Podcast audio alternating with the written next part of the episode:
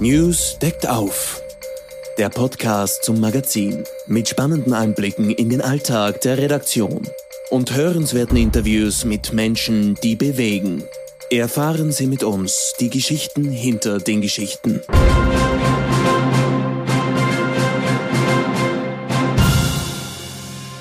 Hallo und herzlich willkommen zum Newscast, dem Podcast vom Nachrichtenmagazin News. Mein Name ist Katrin Gurneritz, ich bin die Chefredakteurin und freue mich, dass Sie dabei sind. Bildungslücken, Lehrermangel, Volksschüler, die bereits in Nachhilfestunden sitzen und ein mittelmäßiges Abschneiden in internationalen Bildungsvergleichen. Um das österreichische Bildungssystem, übrigens eines, das bei den Ausgaben pro Schüler im internationalen Spitzenfeld liegt, ist es nicht gut bestellt. Es braucht eine Schule, die den Ansprüchen der Zeit gerecht wird. Es braucht eine Schule, wo es selbstverständlich ist, wenn Kinder diese verlassen, auch Deutsch tatsächlich können. Das ist ein Originalzitat aus dem Transkript der Rede zur Zukunft der Nation, gehalten im März 2023. Absender ist Bundeskanzler Karl Nehammer höchstpersönlich. Seine Vision von Schule im Jahr 2030, Schulen, die auf das Leben vorbereiten und nicht auf Arbeitslosigkeit. Eine bemerkenswerte Aussage, eine folgenlose Aussage, denn eine bildungspolitische Debatte findet in Österreich nicht statt. Welche gesellschaftliche Verantwortung hat Schule? Wie lassen sich veränderte Familienstrukturen abfedern? Und wie viele Abstriche sind gerade noch okay? Meine Kollegin Anna Gasteiger hat für ihre Geschichte im aktuellen News mit Lehrerinnen und Lehrern, Direktorinnen und Direktoren gesprochen. Es ist ein bitterer Befund und den möchte ich gerne mit Anna im Podcast besprechen. Du Anna, bevor wir zu den Baustellen im Schulsystem kommen, was läuft eigentlich gut? Das ist für mich ein bisschen schwer zu beantworten, nachdem ich mich jetzt tagelang mit vielen Dingen beschäftigt habe, die nicht gut laufen. Aber also ein, eine positive Erkenntnis war, dass es sehr viele Lehrerinnen und Lehrer gibt, die mit sehr viel äh, Herzblut und Leidenschaft bei der Arbeit sind. Also die haben zwar schwierige Bedingungen und sagen aber trotzdem, es ist ein wunderschöner Beruf und äh, sie machen das richtig gerne, immer noch, trotz aller Schwierigkeiten. Das war für mich ja auch so eine bemerkenswerte Erkenntnis, als wir zu Corona-Zeiten da ein bisschen mitlauschen durften, konnten, als der Unterschied über, über die iPads und, und, und Computer stattgefunden hat, wo man dann ein bisschen als Mutter auch mit dabei sein durfte, ähm, um zu beobachten, wie die mit den Kindern reden, wie die mit den Kindern umgehen. Also es waren für mich echt Aha-Erlebnisse im, im positiven Sinne. Also wirklich hätte ich so in der Form ehrlich gesagt nicht erwartet. Es ist interessant, dass du das sagst, weil es hat auch einer meiner Gesprächspartner, glaube ich, tatsächlich auch erwähnt. Das Image der Lehrerinnen und Lehrer hat sicher ähm, ähm, hat sich sicher verbessert durch diese Corona-Zeit und durch mhm. die Unmittelbarkeit und dadurch, mhm. dass man viel mitbekommen hat. Mhm. Ja, sie müssten einfach nur ein bisschen herzeigen, was sie da tun. Ja, und, schwierig. Es ist halt ein sehr geschlossenes, halt ein geschlossenes System. System ja. Du kommst von außen schlecht rein, du kannst, mhm. ähm, hast wenig Einblick. Äh, dann ja. hat man nur das Hören sagen und was die Kinder einem erzählen und was ja. sie dann rechts und links weglassen oder dazu dichten und, und, und dann Missverständnisse verschriftlicht, kommt dann irgendwas falsch an. Also ich glaube, da, da könnte man, glaube ich, auch viel wegräumen, was auch zu einem besseren Image beitragen würde. Zu dem kommen wir ja eh dann später noch ein bisschen. Ja, du hast es schon kurz angeteasert. Äh, du hast dich ein bisschen intensiv mit dem intensiven, äh, mit dem österreichischen Schulsystem beschäftigt. Es liegt vieles im Argen. Ähm, was hat dich bei deiner Recherche, bei deinen Gesprächen am, am meisten überrascht? Also ich, ich erzähle vielleicht mal, wie ich überhaupt dazu gekommen bin, äh, diese Geschichte zu recherchieren. Ich habe hab eigentlich im privaten Umfeld äh, mit einer Direktorin gesprochen. Die ist sehr lange im Geschäft, ist nicht der hysterische Typ, eigentlich eine sehr coole, gelassene Frau. Und die hat erzählt, dass, ich glaube, ihre, ihre Wortwahl war, sie sind am Limit. Ähm, die haben so einen Personalmangel, dass sie wirklich mit Ach und Krach irgendwie es schaffen, den Schulbetrieb äh, aufrechtzuerhalten. Und dann natürlich sehr starke Belastung derer, die noch da sind. Also sie hat erzählt, dass sie wirklich also entgegen aller Klischees bis spät am Abend arbeitet, ähm, in der Früh, in der Nacht aufwacht und drüber nachdenkt, wie sie den nächsten Tag stemmen soll. Und diese Aussage, das System ähm, steht am Kippen, hat mich schon ähm, aus diesem Mund und in der Unmittelbarkeit ähm, entsetzt. Und ich habe mir vorgenommen, ähm, herauszufinden, ob das wirklich so ist und was andere dazu sagen. Und ist es am Kippen?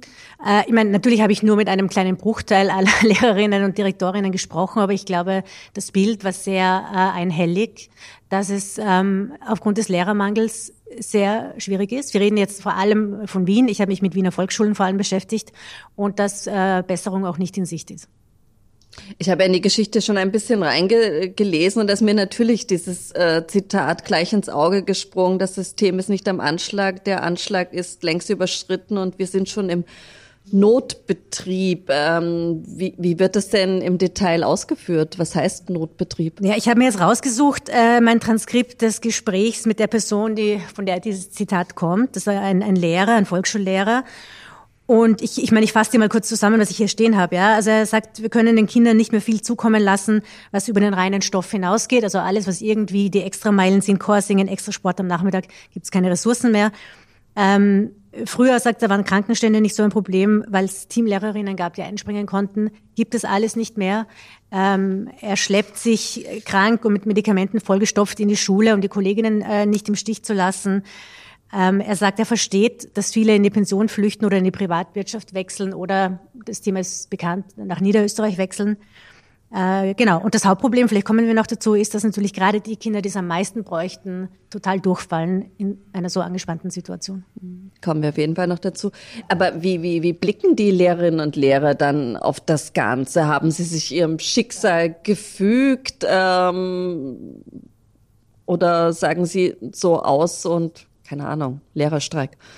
Ja, also ich zitiere mal, weil wir ähm, auch die Person, über die wir gerade gesprochen haben, der sagt, äh, wörtliches Zitat, das tut mir persönlich irrsinnig weh, dazu zu schauen.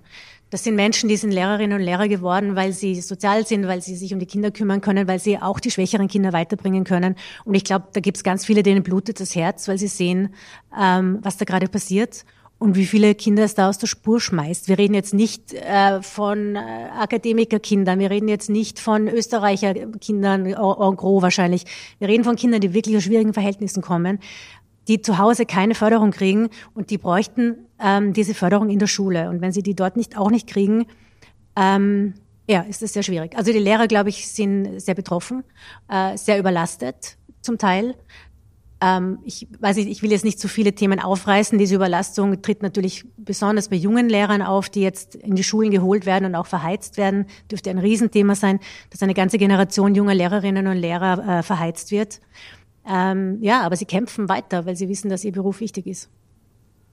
Ähm, Stichwort äh, Lehrermangel, der liegt jetzt auf dem Tisch. Das ändert sich ja aber auch nicht so schnell. Oder gibt es da Ansätze, Lösungsmöglichkeiten? Was sagt der Bildungsminister dazu? Ja, der Bildungsminister, ähm, der Bildungsminister und auch die politischen Verantwortlichen in den Bundesländern ähm, erkennen das Problem bis zu einem gewissen Grad an, aber sie beschönigen es gleichzeitig auch, ist meine Wahrnehmung. Der Bildungsminister hat eine Kampagne gestartet, eine Image-Kampagne, die von Lehrerinnen und Lehrern teilweise, glaube ich, eher kritisch beäugt wird. Er versucht, Quereinsteigerinnen in die Schule zu holen. Er versucht, Maturantinnen und Maturanten anzusprechen, damit die den Lehrerberuf ergreifen. Er hat auch angekündigt eine Reform der viel kritisierten Lehrerausbildung. Ähm, meine persönliche Meinung ist, äh, also wenn der Letztstand jetzt so ist, wie, wie ich glaube, dass von vier Jahre Bachelor äh, plus ein Jahr Master umgestellt wird auf drei Jahre Bachelor plus zwei Jahre Master, das strukturell äh, oder umgekehrt, äh, egal. Jedenfalls die, die Dauer bleibt gleich und das macht strukturell keinen großen Unterschied. Ähm, nämlich, dass äh, Leute schon während des Studiums zum Arbeiten anfangen müssen und durch diese Doppelbelastung komplett überfordert sind.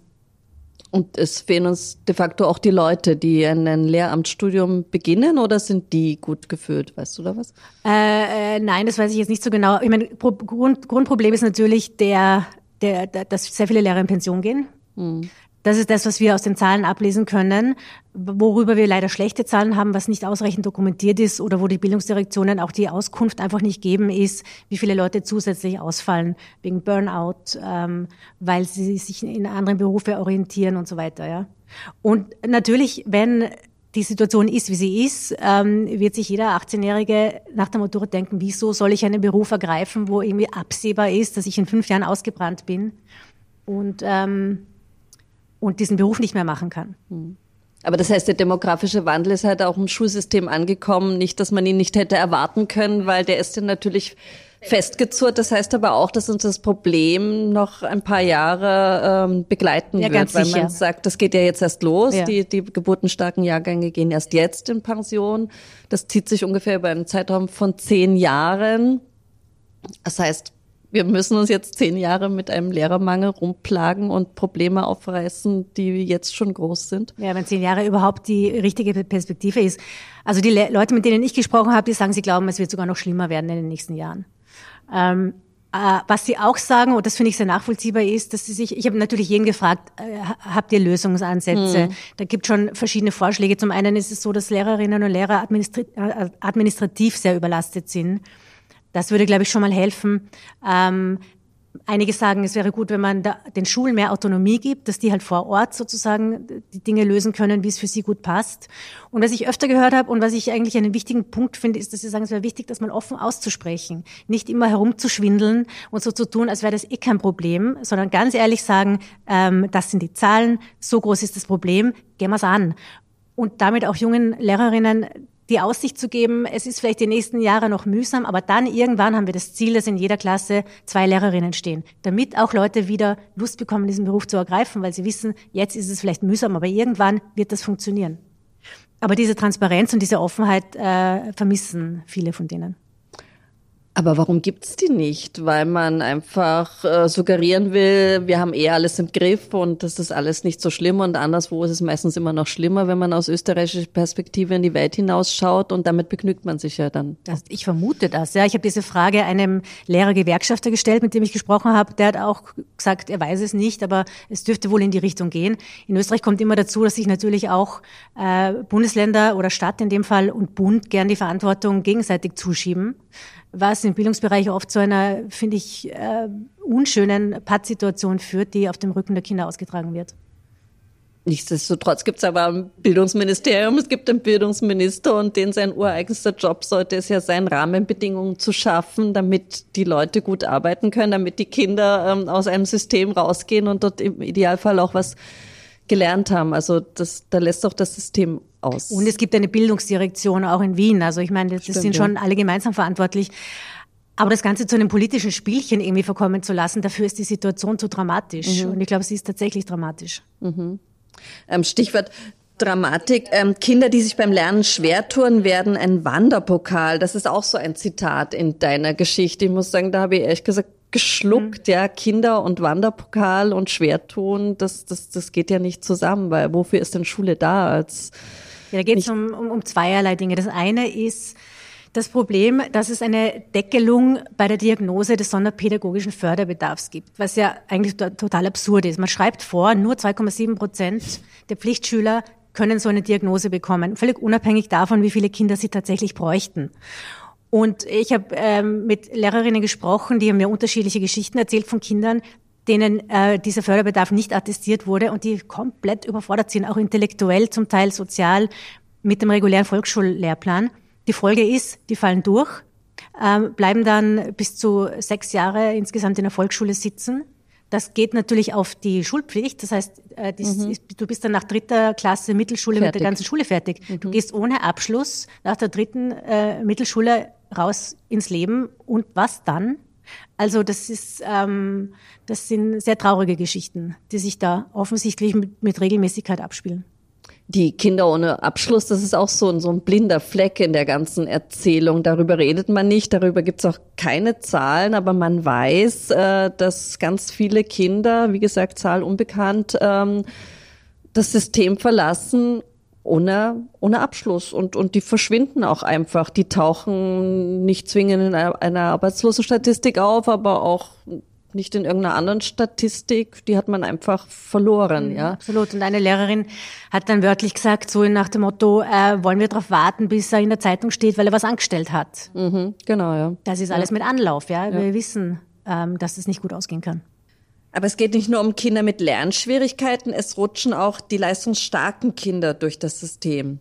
Kannst ja, du dazu was genau. sagen? Genau, zum einen natürlich, weil du kannst natürlich unterdurchschnittlich begabt sein, aber du kannst auch überdurchschnittlich begabt sein. Äh, und, und das Thema Begabungsförderung ähm, ist natürlich gar keines. Ich verstehe es irgendwie auch, du musst natürlich alle Ressourcen, die du hast, dahin äh, fließen lassen, dass die schwächeren Kinder gefördert werden, aber dass es auch Kinder gibt, die viel mehr könnten und die auch vielleicht äh, deswegen auffällig sind in den Klassen und nicht, nicht ausreichend gefördert werden, das ist natürlich auch ein Thema. Mhm. Und ganz allgemein ähm, wollen wir vielleicht noch ein bisschen über Corona reden. Unbedingt. äh, ja, Corona ist überhaupt so ein Thema. Wir sind beide Mütter, wir haben beide diese Corona-Schuljahre erlebt und, und was mich in, in der Nachbetrachtung ein bisschen erschreckt, ähm, dass man so tut, als ob das zwei, wie viele Jahre waren es eigentlich? Ich habe keine Ahnung mehr äh, ganz normale Schuljahre waren mit ganz normalem Unterricht, mit regelmäßigem Unterricht, mit, mit Leistungserhebung etc. Und mitnichten war das so. Aber man hat dann, in, wo die Zeiten wieder normal waren, einfach weiter im Stoff, weiter wie bisher äh, die Termine für die Schularbeiten, die stehen fest, egal was davor und was danach war. Ähm, eine, eine absurde Situation eigentlich, oder? Ja, absolut. Und ich habe, ähm, also ich habe natürlich jetzt mehr den Fokus auf, auf Volkschulkindern in meiner Geschichte, aber auch da haben mehrere Lehrer ähm, unabhängig voneinander, aber übereinstimmend erzählt, dass man das den Kindern anmerkt. Also da kommen jetzt Schulanfänger in die Schulen die sind sozial ähm, weniger ähm, kompetent, die sind kommunikativ weniger kompetent, ähm, eine Lehrerin erzählt, die können sich halt einfach nicht gut anstellen und geordnet zur Straßenbahn gehen, wenn man einen Ausflug macht, weil die das nicht gelernt haben, weil die nicht im Kindergarten waren und weil die halt einfach diese Vorbereitung, die im Kindergarten passiert, auch Kindergarten ist Bildung, ganz mhm. wichtig, nicht ausreichend erfahren haben. Und äh, ein Lehrer hat erzählt, dass es vor allem besonders auffällig ist bei den Zweit- und Drittklasslern, die halt quasi vom ersten Schultag an Maske getragen haben und die während Corona eingeschult wurden, dass die einfach auch ähm, nicht so fit sind in der Interaktion mit anderen Kindern, sehr selbstbezogen sind äh, und so weiter. Also das sind jetzt das sind einfach ähm, Fakten offensichtlich. Ja, es wird nicht für alle Kinder gleich gelten, ist eh klar. Ja, aber es reicht ja, wenn ein paar davon betroffen sind. Aber wie du richtig sagst, das Schulsystem tut so, als wäre nichts gewesen. Und man lässt die Lehrer und Lehrerinnen jetzt auch mit diesem Problem dann de facto allein. Also die Förderstunden, die es ja unter Bildungsminister Fassmann noch ähm, großen Stil. Jedenfalls hat man ein bisschen Geld in die Hand genommen. Die sind dann irgendwie versandet. Mir hat äh, seinerzeit ein Lehrer erzählt, ja, wir könnten schon Förderstunden anbieten, aber wann sollen wir das eigentlich machen? Äh, in der nullten Stunde quasi um sieben Uhr oder nach Schulschluss, aber das wären ja dann meine Überstunden und, und das machen halt dann nur Lehrer, denen es wirklich ein Bedürfnis ist und ich finde auch nicht, dass man es zwingend erwarten muss. Du, es machen ja sowieso schon viele Lehrerinnen und Lehrer Überstunden, ganz viele Überstunden, um mhm. den Betrieb überhaupt im Laufen zu halten. Das heißt, die Förderstunden sind schön und gut, selbst wenn sie angeboten werden, es gibt das Personal nicht, um die abhalten zu können. Es gibt auch nicht Personal für andere wichtige Aufgaben, für, für Sonderpädagogik, für, für Sprachheillehrerinnen und so weiter. Mhm. Also ähm, das ist auch eine Erkenntnis meiner Geschichte, dass Supportsysteme, die aufgebaut wurden, sukzessive, und die gerade schwächere Kinder stützen, jetzt abgebaut werden, weil man überall Lehrkräfte abzieht, um, um Klassen besetzen zu können. Die Lehrergewerkschaft geht davon aus, dass es im Herbst 160 Klassen in Wien geben wird, die keine eigene Klassenlehrerin haben, also Volksschulklassen. Und dann? Es wird subliert. Da steht dann halt jede Stunde ein anderer Lehrer drinnen. Aber jetzt stell dir vor, ich meine, wir wissen, wie wichtig die Lehrerin in der Volksschule ist für, für sechsjährige Kinder. Das ist die Person genau. schlechthin. Ja, natürlich. Und auch ich denke mir, auch der, der, der Bildungserfolg hängt mit dieser Identifikation stark zusammen. Und wenn da jede Stunde wäre, das kannst du vielleicht mit Zehnjährigen, mit 15-Jährigen machen, aber Sechsjährige, glaube ich, brauchen schon eine Person, an der sie sich festhalten können, die sich um sie kümmert, äh, die sie auch äh, begleitet in die Schule hinein und all diese Dinge. Und die den Überblick hat, ja, was den Leistungsstand genau. betrifft. Ja. Wenn da immer wer anderer vorn steht, ähm, fängt man ja quasi immer wieder bei Null an und, und macht halt das, was für alle passt, aber nicht, was individuell passend wäre. Ähm, warum akzeptieren wir das einem so? und nehmen das zur Kenntnis?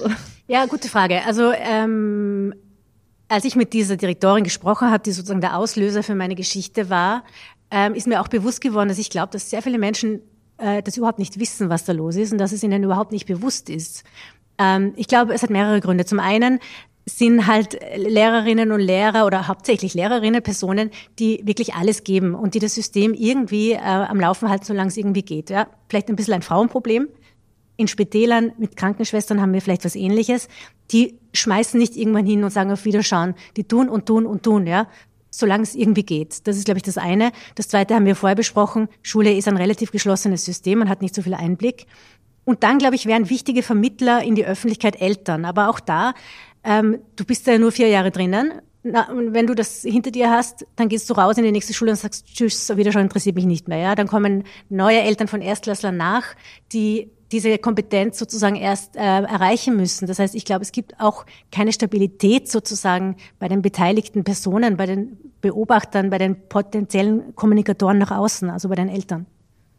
Und in Wahrheit schaut natürlich auch jeder nur auf, auf sein eigenes Kind und wenn das irgendwie durchkommt und mit kann oder wenn man genug Geld hat, um sich die Nachhilfe zu leisten, um das nachzuholen, was im Unterricht halt versäumt worden ist, dann Hacker dahinter. Aber was mir auch in der ganzen Diskussion ein bisschen fehlt, ist diese gesellschaftliche Verantwortung, die ja Schule dann doch auch hat. Und Schule und das System betrifft uns alle, egal ob ich Kinder habe oder nicht. Denn was ich dort versäume, und in Wahrheit sind das ja lächerlich wenige Jahre, weil wenige Schuljahre, aber was ich dort versäume, was ich dort nicht investiere, wo ich mich nicht bemühe, das mitzunehmen, die Kinder, das zahle ich ja später als Gesellschaft. Sprich, wir alle in irgendeiner Form zahlen wir das drauf, äh, sei es mit irgendwelchen Ausgaben für Sozialsysteme, für die Arbeitslosigkeit etc. Da fehlt mir ein bisschen so äh, das Bewusstsein dafür, dass das wichtig ist, auch wenn ich wenn ich keine Kinder habe und das ist überhaupt nicht da. Absolut, ja.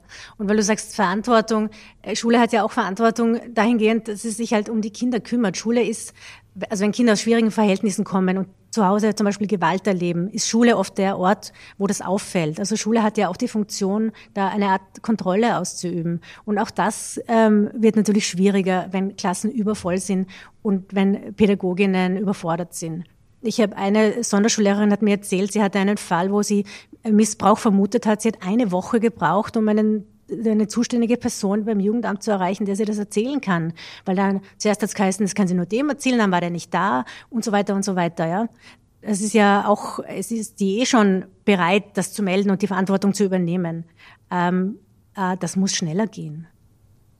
Ein Irrsinn, ja. Also pff, Wahnsinn. Ja, schwierig. Ähm, du hast aber auch ähm, in einer anderen, früheren Geschichte mit einem amerikanischen Pädagogen gesprochen. Vielleicht wollen wir da einen kurzen Sidestep machen. Äh, Doug Lemoff, ähm, seine Mission, er will Unterricht radikal besser machen, vor allem an Schulen, die viele soziale benachteil äh, sozial benachteiligte Kinder besuchen. Ähm, er hat einen Bestseller geschrieben. Teach Like a Champion, der ist jetzt auch auf Deutsch erschienen. Ist da was Brauchbares dabei, was man sich abschauen kann? Weil soziale Gerechtigkeit, sagt er, bedeutet für ihn radikal besserer Unterricht. Genau, also Lemhoff setzt halt einen Punkt an, der in Österreich auch eigentlich sehr, sehr wenig diskutiert wird, erstaunlicherweise, nämlich Unterrichtsqualität. Nicht die ganzen anderen großen Rahmenbedingungen, über die wir sehr viel reden äh, oft oder vielleicht im Verhältnis zu wenig, aber doch reden, ähm, äh, setzt er sich intensiv damit auseinander, was wirklich in den Klassen passiert. Wie führen Lehrerinnen und Lehrer Unterricht durch? Und er hat irgendwann angefangen damit, ähm, zu beobachten, wo sind besonders erfolgreiche Lehrerinnen tätig. Also wo gibt's äh, Brennpunktschulen, sage ich jetzt mal, ich weiß, ein umstrittener Begriff, aber nennen wir es so in den USA, wo ähm, Klassen trotzdem bei nationalen Leistungstests besonders gut abschneiden. Dann hat er sich den Unterricht dieser Lehrpersonen angeschaut, hat es gefilmt und daraus, ich glaube, es sind knapp 70 ähm, Lehrmethoden abgeleitet, die er eben in dem Buch, das du erwähnt hast, zur Verfügung stellt. Und es gibt wirklich Schulen, die das flächendeckend anwenden ähm, und die äh, verblüffende Erfolge haben. Also die es wirklich schaffen, in wenigen Jahren äh, ihre Schulen ähm, von ganz äh, schwachen Testergebnissen zu Bestleistungen zu führen. Also es gibt schon Lösungsmöglichkeiten. Ich glaube schon, aber auch das ist wieder so ein Ding. In Österreich, man müsste sich halt damit auseinandersetzen. Äh, man müsste das wirklich offensiv angehen. Man müsste das äh, entsprechend vermitteln. Und ich glaube, woran es in Österreich scheitert, eine Sache, die in dem Konzept eine große Rolle spielt, ist eine wörtliche und auch im übertragenen Sinne Open Door Policy. Also, dass man die Türen wirklich offen stehen hat, dass man rein und rausgehen kann, dass man einander Feedback gibt, dass man sehr viel diskutiert über die Arbeit, die man in der Klasse leistet.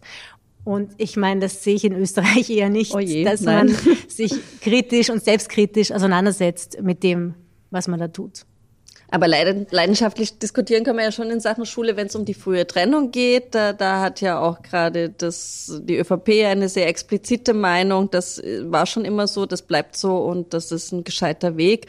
Da haben auch ganz viele, wurscht ob Kinder oder nicht Kinder, eine sehr explizite Meinung, so nach dem Motto, naja, man kann auch nicht alle mitnehmen und, und, und das sind auch schon die Eltern schuld und dann sollen sich halt mehr um die Kinder kümmern und mehr mit ihnen lernen und, und, und so weiter. Und dann gibt es diese äh, viel zitierte Flucht in die Privatschulen. Ähm, kannst du dazu was sagen? Gibt es die? Weil man sagt dann immer, naja gut, die, die sich's richten können und die halt nicht im öffentlichen System bleiben wollen, die nehmen halt Geld in die Hand und gehen in eine Privatschule. Ja, ich meine, vom Lehrermangel sind Privatschulen auch betroffen, weil ja die, Stimmt, ja. die Lehrpersonen werden ja sozusagen äh, zentral äh, vergeben. Das ist ja nicht so, dass die eigene Lehrer rekrutieren und bezahlen. Also, ähm, aber natürlich hast du halt dort eine andere Klientel. Ich glaube, das ist so eine Art von ähm, sozialer Abstiegsangst, zum Teil auch bei den Eltern, mangelndes Vertrauen ins öffentliche Bildungssystem, die dazu führt, dass dann ähm, Leute ihre Kinder in Privatschulen geben. Also ich glaube nicht, dass die, dass die per se besser sind, aber du hast dort sicher andere Kinder sitzen, mhm. die dann unter sich bleiben und ähm, vielleicht zu wenig Bezug haben zur Realität.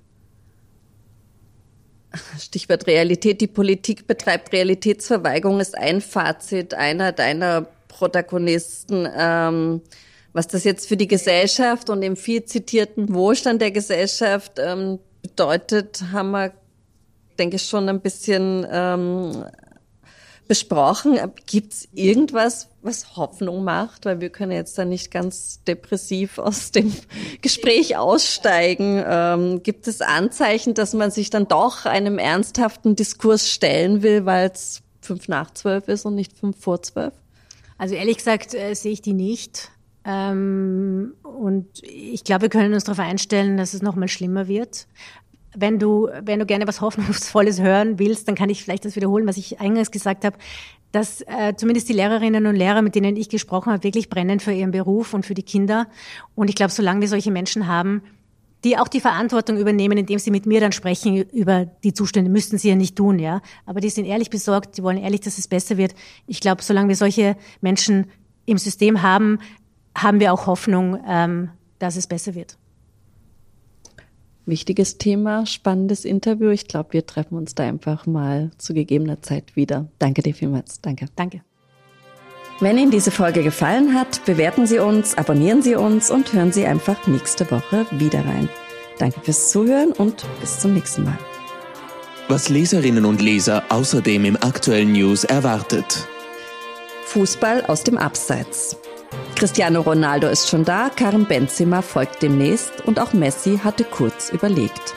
Die Starkicker haben auf ihre letzten fußballerischen Tage bei einem saudi-arabischen Fußballclub unterschrieben. Es winken Millionengagen. Allein 200 Millionen Euro pro Jahr verdient Ronaldo bei seinem neuen Club Al-Nasr. Und sonst? Saudi-Arabien verfolgt mit dem Engagement der Superstars die Strategie, das weltweite Sportbusiness zu erobern und sein Image aufzupolieren. Ob die Rechnung aufgeht, lesen Sie im aktuellen News.